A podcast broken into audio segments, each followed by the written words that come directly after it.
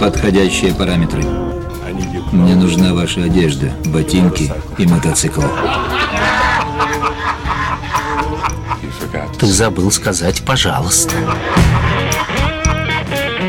Здравствуйте, вы слушаете Моторадио. В эфире программа «Мир Денима» и в студии автор ведущей программы, создатель магазина «Зефир» Евгений Лешков. Здравствуйте. Добрый день. Евгений, вы обещали сегодня рассказать про незатронутую ранее нами марку джинсовой одежды Телласон. Американские джинсы. Что это такое?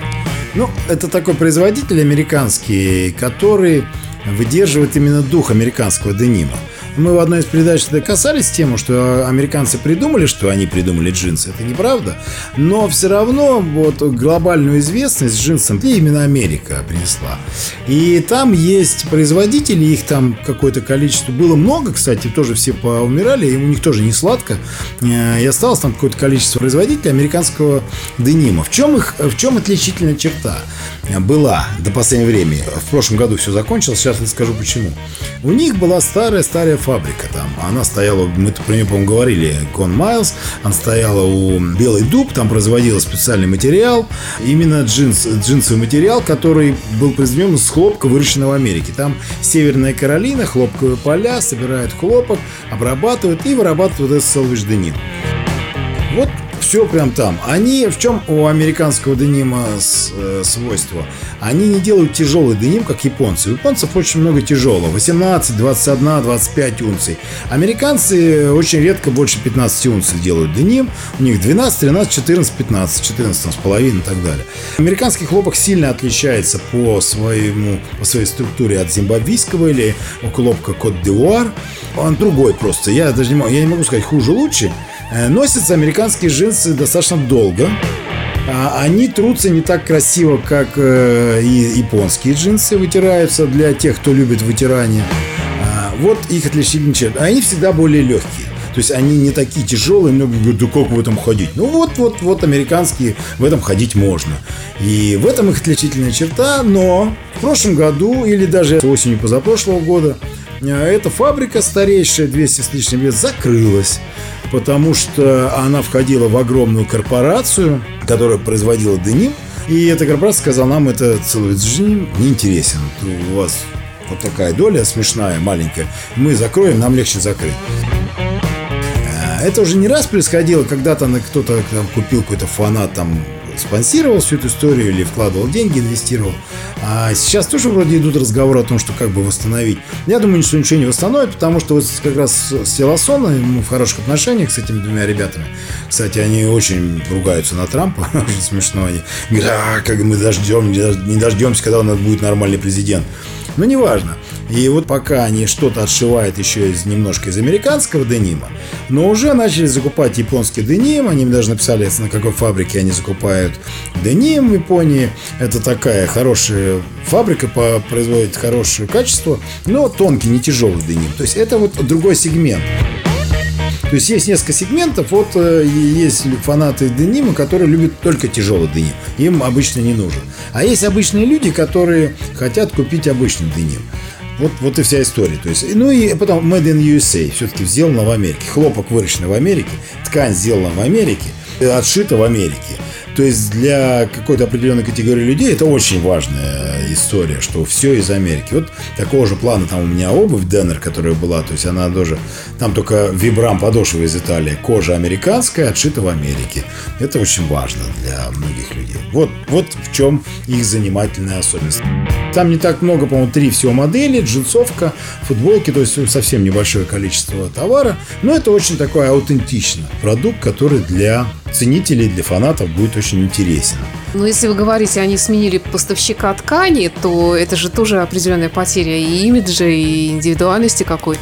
Да, они были очень расстроены. Вот мы на выставке с ними разговаривали, они прям были прям реально расстроены. Говорят, ну а что мы можем сделать? Мы же не можем. Ну, раз вот так происходит. Ну, мы найдем максимально похожий деним, который мы производили. То есть, ну вот нашли. А много ли вообще в Америке таких компаний, которые вот так вот зациклены именно на, какой-то вот идее такой яркой индивидуальности?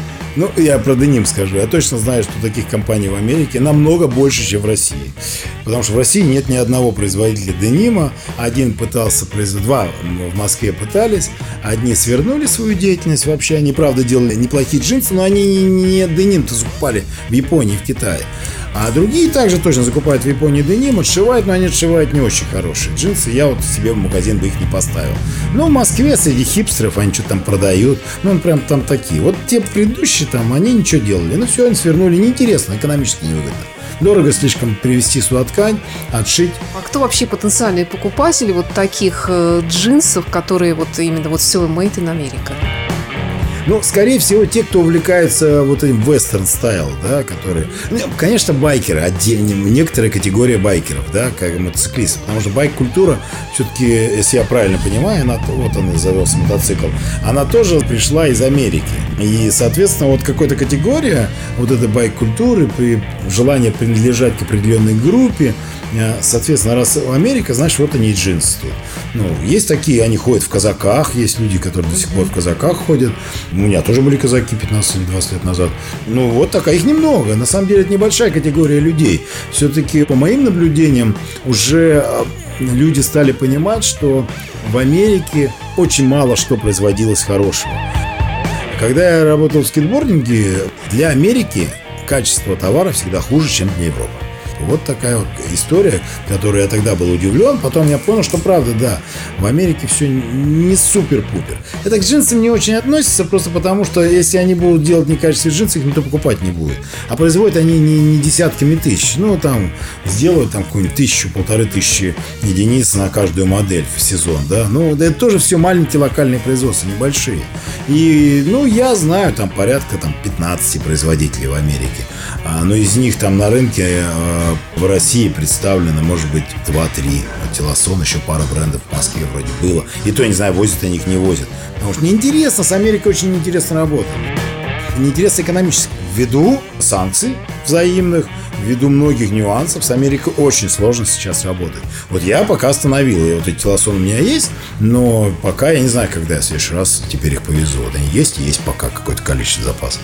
Евгений, приглашайте в магазин. Да, заходите, посмотреть, пообщаться, пощупать э, интересные джинсы, которых вы не найдете нигде больше в городе.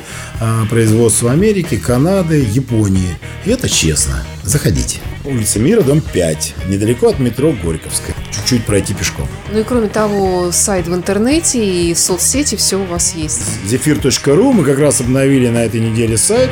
Он еще со сбоями работает, к сожалению, но надеюсь, что в ближайшее время сделаем все. Спасибо, до встречи в эфире. Магазин «Зефир». Мужская одежда от известных джинсовых брендов из Японии, США и Канады. Для тех, кто ценит качество и знает цену хорошим вещам. Санкт-Петербург, улица Мира, дом 5. Телефон плюс 7 963 346 14 38. Сайт и интернет-магазин zephyr.ru.